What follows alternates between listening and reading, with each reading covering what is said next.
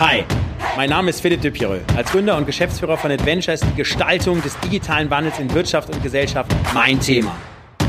Treffen Sie mit mir Menschen dieses Wandels und hören Sie, welche Geschichten sie zu erzählen haben. Über Mut, Kreativität, Chancen und das Scheitern. Steigen Sie ein und werden Sie Teil des Wandels. Willkommen beim Change Rider. Ja, herzlich willkommen im Change Rider, liebe Frau Rousseau. Großartig, dass Sie hier sind. Ich freue mich, dass ich dabei sein darf. Wunderbar, hier auf dem SZ-Gipfel in Berlin. Ähm, es wird jetzt ja auch langsam richtig frisch hier draußen. Also ist jetzt der letzte Dreh für heute, deswegen können wir gleich schön, äh, schön wieder ins Warme gehen. Ähm, ja, Aufsichtsrätin ähm, bei Bayersdorf, das äh, ist ja auch, sage ich mal, anspruchsvoller Job. Wenn ich jetzt so das ganz große Transformationsthema, digitale Transformationsthema betrachte, ja, wo sagen Sie eigentlich, wo ist das Unternehmen eigentlich ganz gut unterwegs und was hat man die letzten Jahre ganz gut hingekriegt und was sind so die Themen, die jetzt noch irgendwie, die der Vorstand jetzt noch die nächsten nächsten Jahre äh, zu, zu treiben hat. Ein, ein breites Thema, ein großes ja. Thema. Manchmal wünsche ich mir, wir wären einen Tick früher gestartet. Okay. Aber ich glaube, stimmt. da bin ich nicht die Einzige. Das okay. werden wahrscheinlich viele andere auch sagen. Äh, wir sind dabei, zum Beispiel das gesamte Marketing zu verändern, logischerweise. Mhm. Klar. Äh, um einfach andere Zielgruppen zu erreichen, die mhm. eben nicht mehr vorm Fernseher sitzen und dort äh, Werbung gucken. Genau, und, klar. Und dann wegzappen. Stimmt. Also insofern Stimmt. ganz großer Auftrag zu gucken, wie erreichen wir die Zielgruppen. Dann ist wichtig, dass wir uns selbst einen Prozess geben im Unternehmen, dass wir die Mitarbeiter mitnehmen. Weil Digitalisierung findet ja wirklich überall statt. Mhm. Von der Buchhaltung, wo schon die künstliche Intelligenz die Rechnungen sozusagen eingibt und angelernt Klar. wird, bis hin zu, ähm, ja, eigentlich in jedem Bereich. Äh, insofern muss aber das Unternehmen die Mitarbeiter wirklich gut mitnehmen, damit alle auch verstehen, warum es so ist und sich selbst auch fit machen, um selber mitwirken zu können. Das, glaube ich, ist die größte Herausforderung im Moment, alle mitzunehmen verstanden. Und wie, und wie versucht, also wie versucht der Vorstand das zu machen? Also, dass man auch sagt, okay, da schafft man eben diesen Kulturwandel. Also, es ist ja sehr, hat ja sehr stark mit Mindset zu tun. Wir hatten ja vor, vor einem Jahr einen äh, CEO-Wechsel mhm. und äh, mit einem CEO-Wechsel geht häufig einher auch ein Strategiewechsel, mhm. Ergänzung Verstanden. oder Erweiterung. Und ich denke, dass der Herr De Löcker sich, äh, das denke ich nicht nur, das weiß ich, dass der Herr De Löcker sich auch auf die Fahne geschrieben hat, das Thema Digitalisierung, Nachhaltigkeit, schauen, mhm. wo auf der Landkarte gibt's noch White Spots, wie man das so schön nennt. Das ist so die grobe Strategie, mit der wir weiterfahren. Und da zählt Digitalisierung zu den ganz großen Themen. Hm, verstanden. Und was konkret hat er da auf der Agenda? Also ja, wir haben auch jetzt gerade ähm, mehrere, Start mehreres gut. Wir haben ein Startup gegründet, ähm, Oskar und Paul. Oskar ah, und Paul. Schon mal ein schöner Name, finde ich. Oskar ja. Troblowitz, einer der Firmengründer, Paul okay. Beiersdorf. Okay. Insofern an der Historie angeknüpft. Oskar mhm. und Paul sind dabei, neue, auch wiederum Werbetools, neue Produkte, neue Vermarktungsformate zu entwickeln. Genauso wie wir einen jungen chinesischen Kollegen haben, der die Marke Gemmen, die mal in den 80er Jahren eingeführt wurde, ist eine Rasierpflegemarke. Mhm. Verstanden. Äh, sozusagen in die neuen Kanäle mit neuen Konzepten zu bringen. Und der okay. auch völlig eigenständig in einem Unternehmen diese Marke jetzt äh, betreut und auch aufbaut. Also nicht wie ein Produktmanager, sondern okay, wie ein Startup-Unternehmer. Okay, verstanden. So, also das sind jetzt mal zwei Beispiele, äh, wie das Ganze sich entwickelt okay. oder dass wir die letzte Aufsichtsratssitzung in einem unserer Studios hatten, weil es mittlerweile in Hamburg-Ingolstadt ein eigenes Studio gibt, weil so viele Informationen eben auch sozusagen über ein Format wie dieses mhm. oder ähnliche äh, an die Mitarbeiter, an die Kunden und so weiter gebracht wird. Mhm. Und okay. darauf haben wir ein eigenes Studio auch angemietet. Also das mal so als kleiner Verstanden. Überblick. Okay, so und das Thema, also was ich ja sehr stark feststelle, ist, das ist ja jetzt auch, passiert ja teilweise sogar auch in der Automotive-Industrie, das Thema Marke mhm. ist ja schon unter Druck, sag ich mal. Ne? Also ja. dass man wirklich sagt, okay, ähm, so die Markenaffinität, die ich jetzt noch kenne, auch von meinen Eltern, also jetzt mal gerade beim Thema Fahrzeug, ne, da ist es halt ein BMW und ist ein Mercedes und da ist also ich ein Opel und das ist ja. irgendwie steht für, für Wert, da weiß man, okay, das passt alles und wenn, so. und wenn ich jetzt so die jungen Generationen, auch meine Mitarbeiter anschaue, so 20, 25, also neben der Tatsache, dass sie gar kein Auto haben, ne? Aber, ähm, so, aber da ist natürlich das Thema, also okay, Hauptsache Usability, Hauptsache ich komme dahin, ist mir völlig egal. Nachhaltigkeit spielt natürlich ein, ja. ganz, eine ganz wesentliche Rolle. So, und da ist natürlich jetzt Bayersdorf mit den ganzen Marken, die natürlich dranhängen, äh, natürlich schon auch ein, äh, also es ist ja ganz wichtig, dass das Markenbild da weiterhin natürlich auch geprägt wird und eine Markenaffinität da ist. Aber wie geht man damit um als Unternehmen, dass da wirklich dann vielleicht andere Themen Themen wichtiger sind, dass auf einmal Amazon da Eigenmarken rausbringt und so weiter und so fort. Das, ja, das mit den Eigenmarken gibt es schon lange auch über DM Klar. und Hausmann und, und Budnikowski. White Label, genau. Also die gibt es ja schon lange, Klar. also das nicht. Sondern neben diesen Marken haben sich einfach die Startups entwickelt, Verstanden. sozusagen. Und gemeinsam nehmen die dann auch schon durchaus Marktanteile für sich weg. Verstanden. Jeder für sich alleine ist erstmal nicht äh, weltbewegend, aber in der Summe sind sie es dann schon. Okay, ja? klar. Also das muss man einfach sehr klar im Auge haben. Und äh, wenn man Marktführer ist mit der Marke Nivea, dann haben wir eine so große Verpflichtung, sozusagen auch Trendsetter zu sein, um tatsächlich auch mit Rohstoffen so umzugehen. Nur, wenn Sie eine so große Marke haben, dann können Sie nicht mit zwei äh, Sträuchern sag ich Klar, mal, oder Bären stimmt. den Markt bedienen weltweit, Stimmt. sondern das ist ein Prozess, der ist angefangen, der wird konsequent gelebt, der ist mit klaren Zielen definiert und äh, auch da, ja, ein bisschen schneller wäre manchmal vielleicht noch schöner. Ähm, aber ich bin jetzt 35 Jahre bei Bayersdorf Wahnsinn, und wow. bin der Meinung, äh, dieses Unternehmen wird noch eine lange Zukunft haben. Die Okay. Probleme sind in der Tat erkannt. Was heißt Probleme? Die Herausforderungen. Also wenn man die Gretas heute auf der Straße sieht, das sind die Kunden von morgen und die Genau. wollen noch mehr wissen, was habt ihr in euren Produkten drin, was könnte man verändern Genau, und so weiter. Also Marke wird davon leben, dass sie wahrhaftig ist und dass sie glaubwürdig ist und äh, daran haben wir richtig zu arbeiten. Hm, Verstanden. Verstanden. Jetzt ähm, das ganz große Thema ist ja auch jetzt gerade in äh, Aufsichtsräten, aber jetzt auch mehr und mehr ja auch in der Wirtschaft, in Vorständen, auch im Top-Management, Management ist ja das Thema Gender Diversity. Ne, also wie, wie ist da, wie ist da Ihr Statement zu? Ähm, genau. Und wie, wie man- stellt sich da Bayersdorf auf? Also wenn man wie ich 20 Jahre im Aufsichtsrat ist und als eine der ganz, ganz wenigen Frauen, ich war eigentlich die erste im Angestelltenbereich überhaupt im Aufsichtsrat, war eine Amtsperiode auch wirklich die einzige Frau bei uns im Aufsichtsrat, äh, dann ist das schon erfreulich zu sehen, dass die Quote, die für mich eine Krücke ist, ja, also ist keine Quote, die ich liebe, Ja. weil jeder möchte nach Kompetenzen benannt werden Klar. oder ernannt werden Verstanden. und nicht nach Quote. Nichtsdestotrotz, wir brauchen sie und sie zeigt aus einer hervorragenden Weise, dass sie funktioniert. Warum? Wenn man mal schaut, wir haben 2015 die Quote eingeführt, gesetzlich im Aufsichtsrat mit 30 Prozent. Ergebnis bei Bayersdorf, es sind im alleine fünf Frauen von zwölf im Aufsichtsrat. Also das ist äh, nach der Wahl, die im April stattgefunden hat, auf der Arbeitnehmerseite signifikant angeschrieben. Erst Okay, haben wir von wow. elf Teams, die sich für sechs Plätze beworben hatten, waren acht reine Frauenteams, nicht reine Frauen, gemischte Teams, aber über, überwiegend Mhm. Okay. auch Frauen dabei. Verstanden? Und zwei sind dazugekommen. Also das heißt, zwei Anteilseigner waren schon da, ich war auch schon da, bin immer noch da. Mhm. Und äh, zwei sind dazugekommen, macht fünf mittlerweile und das ist großartig. Gucken wir jetzt mal zu den Vorständen. Die haben eine freiwillige Quote. Mhm. Da falle ich ja immer vor Schreck um, wenn ich dann lese Quote null.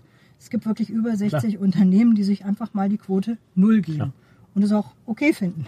Kann ich nicht ganz teilen. Ja, stimmt. Deswegen geht es da auch im Schneckentempo voran. Also wirklich haben wir jetzt, ich glaube, wir sind jetzt bei 9 Prozent Vorstände. Äh, Da ist also noch eine ganze Menge Luft nach oben und deswegen gesetzliche Änderungen bringen tatsächlich auch Veränderungen. Wenn man verstanden. überlegt, in den 70er Jahren mussten wir uns noch als Ehefrauen unterschreiben lassen, dass der Mann einverstanden ist, dass wir arbeiten gehen. Und er konnte das Arbeitsverhältnis kündigen. Der konnte, sich, der, der konnte das Arbeitsverhältnis kündigen und sagen, ich brauche meine Frau jetzt zu Hause.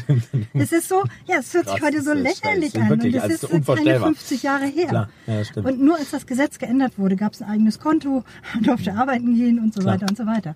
Und das vergleiche ich immer ganz gerne mit der Quote, die, wie gesagt, diese Krücke für mich bildet, aber wir brauchen sie. Hm, Verstanden. Okay, verstanden. Ähm, jetzt, äh, wenn wir mal so ein bisschen über die Aufsichtsratarbeit sprechen, die ist ja auch für viele, die jetzt hier zuhören Ja. und zuschauen, ja auch, jetzt sage ich mal, das hört man ja immer so ein bisschen, aber doch ja auch ein bisschen fremd. Ne? Also ähm, da geht es ja wahrscheinlich sehr stark um Kontrolle und um, um sage ich mal, Entlastung und so weiter und so fort. Ähm, so, aber ähm, ich frage mich ja immer, also wie bildet man sich eigentlich weiter? Weil ich meine, da ist ja die Gesetzes, die Gesetzgebung geht ja weiter. Jetzt kommt auf einmal das Thema Transformation, Digitalisierung. Ja. Da muss man ja auch gucken, ähm, trifft der Vorstand die richtigen Entscheidungen? Da muss ich ja dann die richtigen Fragen stellen. Also wie stelle ich mir das vor? Geht man dann da auf eine, wie bildet man sich da weiter? Also In der Tat. Ich bin Vorsitzende der Aufsichtsratskommission in Deutschland vom Verband, für den ich auch Ah, unterwegs bin, okay. Verband akademischer Okay. Angestellter in der chemischen Industrie. Wir haben zum Beispiel mit ungefähr 50 äh, Mitgliedern aus der äh, Arbeitnehmerschaft in Aufsichtsräten aus der chemischen Industrie. Zweimal im Jahr Schulung mit Referenten, so dass man immer zeitnah deutscher äh, Co- Corporate Governance ändert sich regelmäßig, die Anpassung. Okay. Äh, es kommen neue Kollegen, die noch nie im Aufsichtsrat waren, die werden gewählt. Die müssen vielleicht nochmal Compliance Management, Risikomanagement, Okay. Bilanzen. Verstanden. Wie lese ich das richtig? Also diese Schulung gibt es über den Verband, den gibt es über andere Verbände auch. Mhm. Und es gibt eine Selbstverpflichtung. Also man kann sich ja heute auch zertifizieren lassen als Aufsichtsrat. Okay. Oder man kann natürlich im Unternehmen als Gesamtaufsichtsrat Schulung anbieten. Das passiert bei uns auch. Gerade wenn neue Kollegen dazugekommen sind nach Wahlen, hatten wir gerade vorletzte Woche ein ganzes Tagesseminar, wo dann die interne Mannschaft berichtet, aber plus immer auch extern. Also wie sieht die Metaebene aus und wie sieht das mhm. konkret bei uns aus? Und solche Schulungen werden durchaus zweimal im Jahr angeboten. Okay, verstanden. Und dann ist das jetzt ähm, auf der einen Seite dann firmenspezifisch, aber auch Sie selber als, sage ich mal, Aufsichtsratmitglied äh, sagen halt, okay, da ist eine Schulung, da gehe ich jetzt rein, da ist ein Thema, da bin ich noch nicht so fit und ja. Und, äh, das, genau. und ich glaube, entscheidend ist, dass man Diversität jetzt mal breiter zieht, also nicht nur auf Gender bezogen, sondern wirklich Diversität im Aufsichtsrat. Ich werde von so vielen Frauen gefragt, wie komme ich denn in so einen Aufsichtsrat? Ähm, dann sage ich, welche Kompetenzen hast du denn? Mhm. Was kannst du denn bieten? Und wo bist du besser als andere? Was mhm. glaubst du, kannst du in ein Unternehmen einbringen, das sich zum Beispiel über dieses Thema Digitalisierung gerade Gedanken macht? Welche Markenkompetenz hast du? Welche Saleskompetenz hast du? Welche internationale Kompetenz bringst du mit? Hast du chinesische äh, ähm, äh, Kenntnisse oder irgendwas, was uns helfen würde, die Jobs noch besser zu machen? Und äh, das ist Aufgabe des Aufsichtsrats, insbesondere des Aufsichtsratsvorsitzenden, zu schauen, wie die anteilseigener Seite sich dann da auch äh, aufstellt, möglichst breit, um dieses Wissen auch einzuholen. Und ansonsten, selbstverständlich, holt man sich Expertise dazu, auch im Gesamtgremium. Hm, verstanden. Okay, das verstanden. Sind so die Möglichkeiten. Ähm, wollen Sie ein bisschen was über Ihre äh, Vita erzählen? Weil ich habe gelesen Hauptschulabschluss, dann mhm. habe ich gesehen Professur, dann habe ich gesehen, ah, Aufsichtsrätin Bayersdorf. Weil ich mir jetzt nicht so der klassische Karriereweg, ja, nee, wenn man so sieht. Genau, das, das wird, das wird mich interessieren und glaube ich alle interessieren, wenn Sie da ein bisschen was zu, zu erzählen. Ja. Genau, also wie, wie, genau, wo ja. kommen Sie her und wie, wie war so die Schleswig-Holstein, mittendrin. genau, okay, und wenn Sie jemanden fragen, kennst du Neumünster? Meisten nur vom Durchfahren. okay, okay. Äh, oder neun. Letztens hatte ich zwei Kollegen, die kamen aus dem Aus, also aus dem Ausland, die kamen aus Brasilien und aus ich glaube aus Ungarn. Mhm. Und ich stellte mich vor und sagte, ich komme aus Neumünster, bin da geboren und so weiter. Ah, da ist doch dieses tolle Outlet-Zentrum.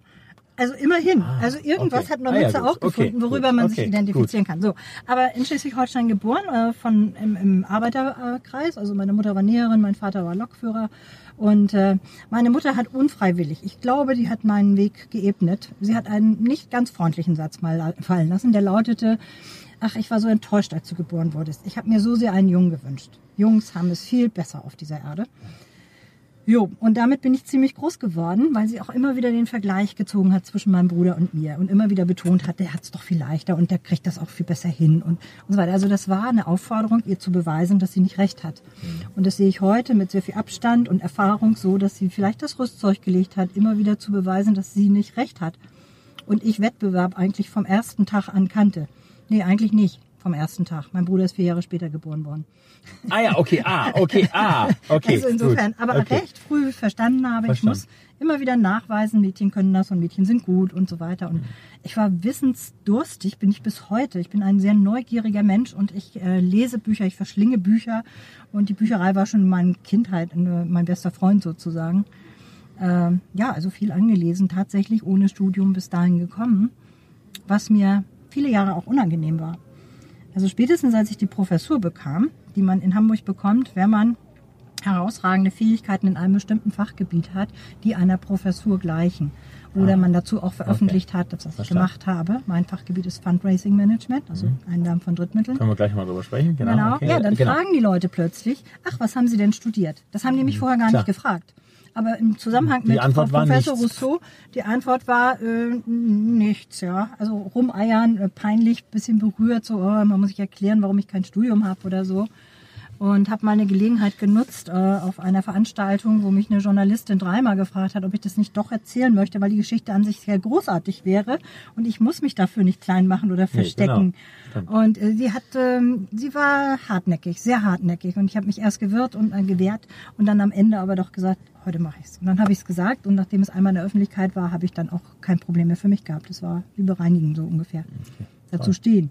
Ja, das ist toll. Ja, super. Ja, da war, super. war schon eine Nuss. Aber das macht ja auch Mut. Ja, aber das heißt, aber das, also was ist dann die, also so ein bisschen das Fazit natürlich das Thema Fighten und das vielleicht auch der ja. Mama zeigen wahrscheinlich. Ja, ne? ja das so ist das eine, ja, genau. Und das andere ist aber, habe ich jetzt auch verstanden, so doch immer auf der Lernreise aktiv immer. zu sein und natürlich auch ähm, genau also also auch für Dinge einstehen und ähm, absolut und ja. Bayersdorf als Konzern als internationaler Konzern bietet natürlich auch diese Möglichkeit jeden Tag sich was Neues anzueignen Einfach durch die Größe, durch die Internationalität.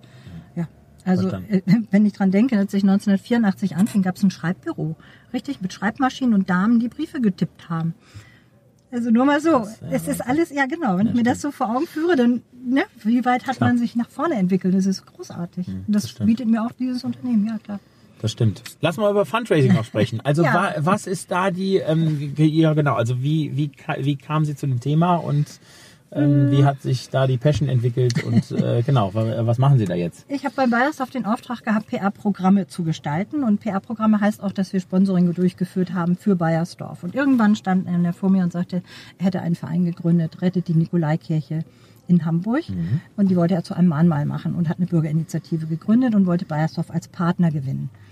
Ähm, na gut, ich fand das noch nicht besonders reizend. Äh, der Typ war auch ein bisschen so macho-mäßig unterwegs so. Also ich dachte, nö, hm, machen wir mal nicht oder so. Mein Chef gefragt, was machen wir? Und dann sagte er, das ist eine tolle Gelegenheit für Sie. Da sollten Sie Mitglied werden in dem Verein.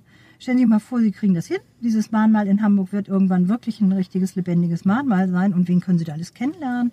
Und Ihre Pressekontakte können Sie nutzen. Und ich würde Ihnen ja raten, gehen Sie da mit rein. Habe ich dann gemacht.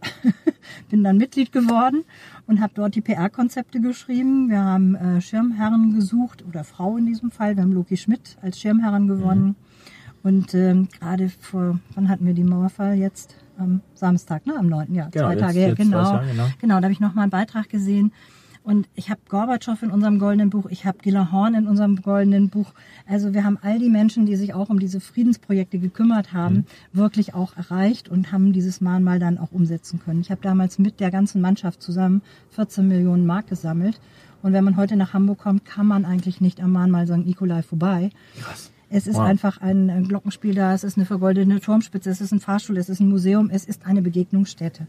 Und äh, ich glaube, wir brauchen es mehr als je zuvor. Das war an den Ende der 80er Jahre, als wir das gemacht haben. Und 92 hatte ich die Idee, wir fahren mal zum Papst. Ich meine, was wollen wir beim Papst? Ja, der könnte doch eine Glocke segnen. wenn es jetzt ein überkonfessionelles Mahnmal ist, macht es ja durchaus Sinn, wenn wir das auch symbolisch zeigen. Stimmt. Und insofern sind wir mit dieser Glocke zum Papst gefahren. Und der Papst hat uns empfangen, er hat uns auch begrüßt und ähm, er sagte, warte mal, die Worte vergesse ich glaube ich kaum. Ähm, ich freue mich, den Verein äh, Rettet die Nikolaikirche aus Hamburg zu begrüßen und danke Ihnen sehr, dass Sie sich für den Weltfrieden engagieren. Wow, geht immer noch. Okay, krass. Wow, okay. Ja. okay, toll. Also und das war dann, dann wurde es immer ein bisschen bekannter. Hallo, Frau Rousseau, die macht da so Konzepte und das funktioniert. Und so ist der Präsident der Hochschule auf mich aufmerksam geworden und hat gesagt, er bildet Kulturmanager aus. Der Studiengang war damals gerade drei Jahre alt. Und seine Kulturmanager müssen immer Drittmittel einwerben. Und ob ich mir nicht vorstellen könnte, da erstmal als Gastdozentin anzufangen und so ein bisschen zu erzählen. Und so habe ich mir dann nach und nach dieses Themengebiet Und da lernt man dann, also und da lernt man dann, also worum geht's, Storytelling, äh, das rüberzubringen, verbal, in Unterlagen, dann irgendwie Ja. gucken, was gibt's für Beteiligung, Sponsoring-Formen, gibt's wahrscheinlich auch ganz viele. Genau, welche Finanzierungsform gibt Cool. es? Wie unterscheidet sich Spenden von Sponsoring? Wie spreche ich an? In Rollenspielen üben wir das mal, wenn ich dann irgendwo sitze und ne, muss um Gelder bitten. Äh, wie fühle ich mich dabei gut? Finde ich immer auch ein ganz wichtiges Gefühl, dass man nicht so als Stimmt. Bittsteller Genau, rüberkommt, sondern genau. dass so das Gefühl hat, ich habe was entwickelt und es ist eine tolle Idee Toll. oder ein großartiges Produkt, das ich hier anbiete und äh, du darfst dabei sein und naja. Toll. Also, Also ich werde da nochmal auf Sie zukommen, weil ich habe ähm, jetzt die Aufgabe übernommen in unserer, in unserer, nee, in unserer ähm, Waldorfschule, wo meine Kinder sind, Ja. ähm, wollte ich das Thema Fundraising mal, das ist natürlich total, also das läuft da irgendwie gar nicht. Dann habe ich gesagt, hey Leute, äh, wir haben eigentlich so eine tolle Schule, das ist auch so ein tolles, äh, tolles Lehrkonzept dahinter. den Alumni, Ja. haben sie ein Alumni-Netzwerk. Und dem, haben wir, ja, ja, genau, Ja, so, zum weil da- Beispiel. da genau. im Grunde genau, also da werde ich, da werde, da werde ich Ja. mal auf Sie zukommen, da werde ich mir ein bisschen Coaching holen. Genau. Bin ich eigentlich immer sehr äh, fantasievoll. Ja, Sie haben auch ein Buch geschrieben, ähm, wir brauchen Frauen, die sich trauen. Also toller Titel, ähm, ist gerade erschienen. Ähm, Ja, ist äh, Ende April erschienen. Genau, Ende April erschienen. Im Ariston Verlag und äh, überall erhältlich, ganz normal im Buchhandel. Gut. Und es sind sieben Prinzipien, ähm, die Mut machen. Frauen, denen vielleicht noch hier oder da ein bisschen Mut fehlt. Und das ist Zum Ihre Beispiel- Geschichte eigentlich? Ja, das ist Erzählt und dann die Prinzipien abgeleitet. Genau, also das erste Kapitel heißt Mut, authentisch zu sein. Dann Mhm. kommt eben die Geschichte mit meiner Vergangenheit, mit meiner Kindheit. Dann geht's irgendwie weiter, Mut, risikobereit zu sein, zu scheitern mit meinem eigenen Start-up. Wie steht man wieder auf, wenn man am Boden liegt? Oder Mut, sichtbar zu sein. Frauen, die sich vielleicht noch nicht trauen, sich zu erheben im doppelten Sinne. Ja, aufstehen, reden, sich vorstellen, sich das Wort nehmen und immer wieder dafür sorgen, dass man sich nicht als penetrant empfindet, sondern als sichtbar machen, positiv wahrgenommen Toll. werden. Und so sind es eben sieben Kapitel, die ich da geschrieben habe und äh, ich bin auf so vielen Lesungen und so berührt, wie sehr die Frauen diesen ganz kleinen Schulterschluss suchen und sich sehr Schön. freuen. Und äh, dadurch werde ich jetzt ein Vorbild. Das wollte ich, weil ich nie sein. Das Nein, aber wir brauchen die Vorbilder. Und, Also ganz äh, ehrlich, wir brauchen echt, sie für Ich hatte den immer ein immer gestörtes Vorbilder. Verhältnis. Oh Gott, Vorbild, so was ganz äh, Großes Toll. irgendwie. Aber mittlerweile merke ich, dass ich sehr viel Mut machen kann und weil ganz viel zurückbekomme. Und das ist toll. Super, Ganz perfekt. schön. Wir, blind, wir blenden unten auch ein bisschen was ein zum Buch, dann kriegt man da nochmal ein paar Infos, das ist super.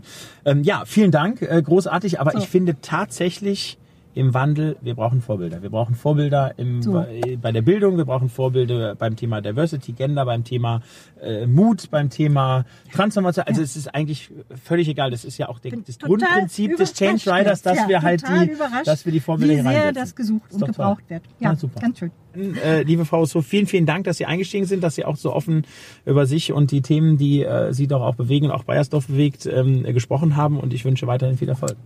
Ja, dann. Cool. Vielen Dank. Vielen Dank nochmal und ähm, ja, alles Gute.